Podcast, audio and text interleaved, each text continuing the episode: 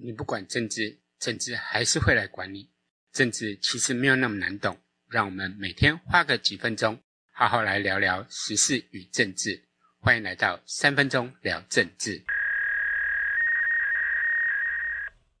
今天是十月二十二号，来跟大家聊聊，跟中国统一对台湾人到底有啥好处？身为一个主张台湾现在已经是一个主权独立国家的人来说，我个人是不支持统一啦。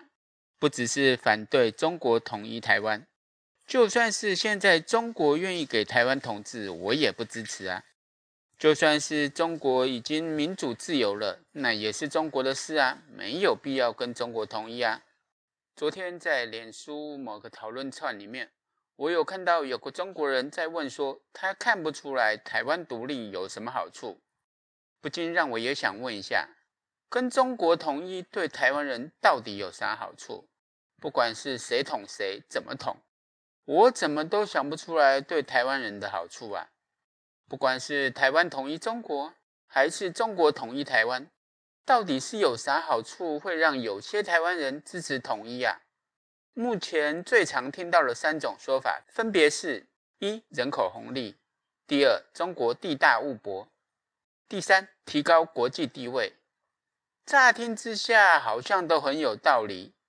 可是仔细想一想，这些对台湾真的是好处吗？我想台湾应该不会有人愿意被现在的中国共产党统治了，所以就不用讨论到被中国统一的那个部分。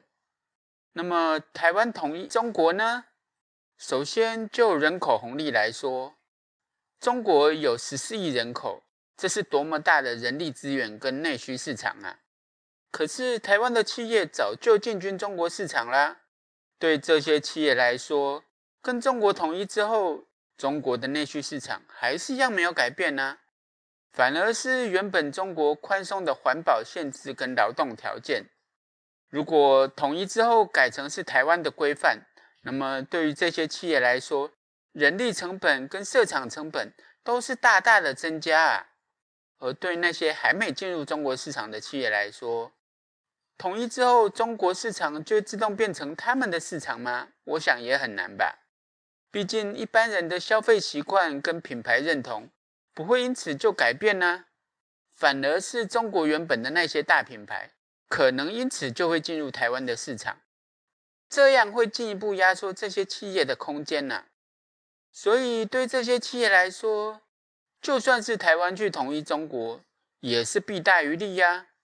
而中国的十四亿人口，根据中国国务院总理李克强的说法，有六亿人的月收入低于一千元人民币。以台湾的标准来说，这些人都是低收入户。而一年台湾可以领的低收入户补助，至少有台币十五万元，换算起来就需要花台币九十兆啊！中国今年的税收大约是十九兆人民币。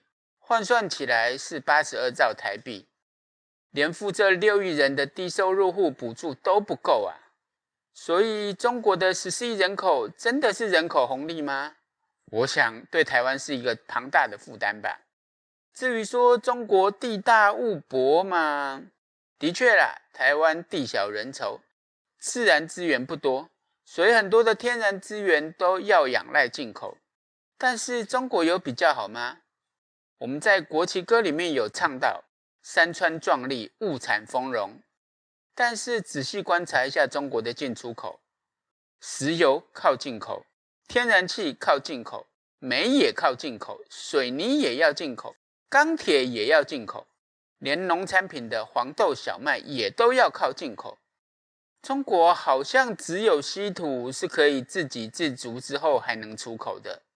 既然中国的天然资源也没办法自给自足，那么台湾跟中国统一之后，原本需要进口的依旧要进口，而且甚至于要进口的更多啊。那么到底好处在哪？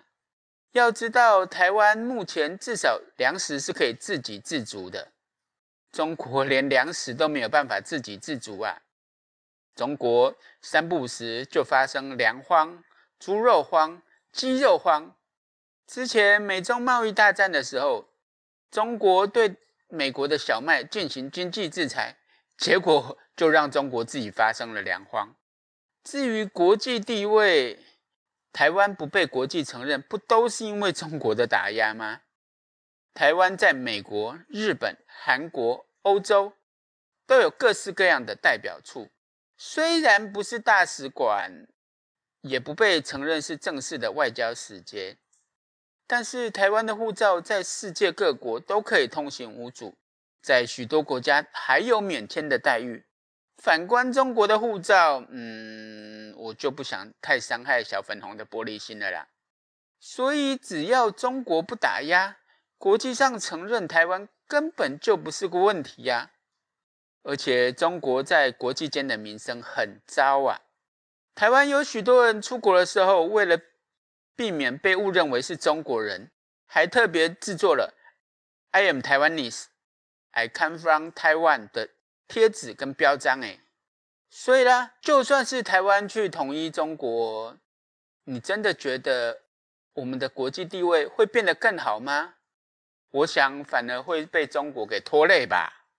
大家还记得东西德统一吗？当初东德跟西德的土地面积、人口数都差不多。结果两德统一之后，为了协助东德的各种补贴，差点拖垮了西德多年累积的经济实力呀。而德国合并了三十年了，德国有发挥互补，变得更强吗？看各项的经济数据的世界排名，似乎现在的德国还没超越当年的西德啊。台湾真的带得动中国吗？所以，台湾就算去统一中国，对台湾真的好吗？那么，就更不用提到香港回归中国的惨况了啦。其实，二零一六年之前，台湾人对于中国是抱有幻想的。看到中国随着改革开放，中国人逐渐富强了起来，自由跟法治也渐渐的好像发展了起来，而中央集权的高行政效率。也让许多的台湾人羡慕，有着让中国统治好像也没啥不好的想法。但是随着中国之前动车出轨他们的处理态度，以及香港从战中运动、雨伞革命到最近的反送中运动，都让台湾人看到中国式的自由其实是很虚幻的。而国际巨星的范冰冰说消失就消失。连马云、马化腾这种分量的企业家，党要你退休，你也就只能裸退，整个公司就变成国有的。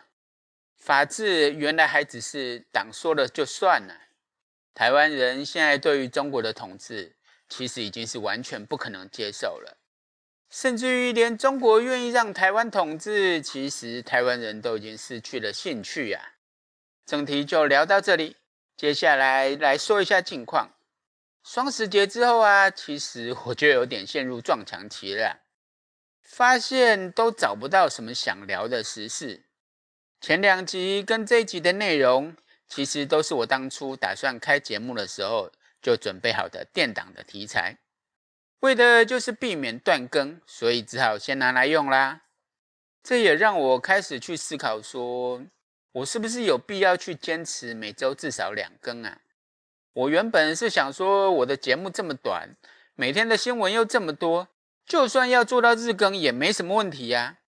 所以原本只是打算说，初期先每周两更，渐渐的增加更新的次数，希望能够达到日更的程度。但是真的执行下去，才发现这真的有难度啊。虽然真的。每天新闻那么的多，可是真的感兴趣想聊的，就真的找不到啊。所以我目前的目标还是希望能够每周两更啦。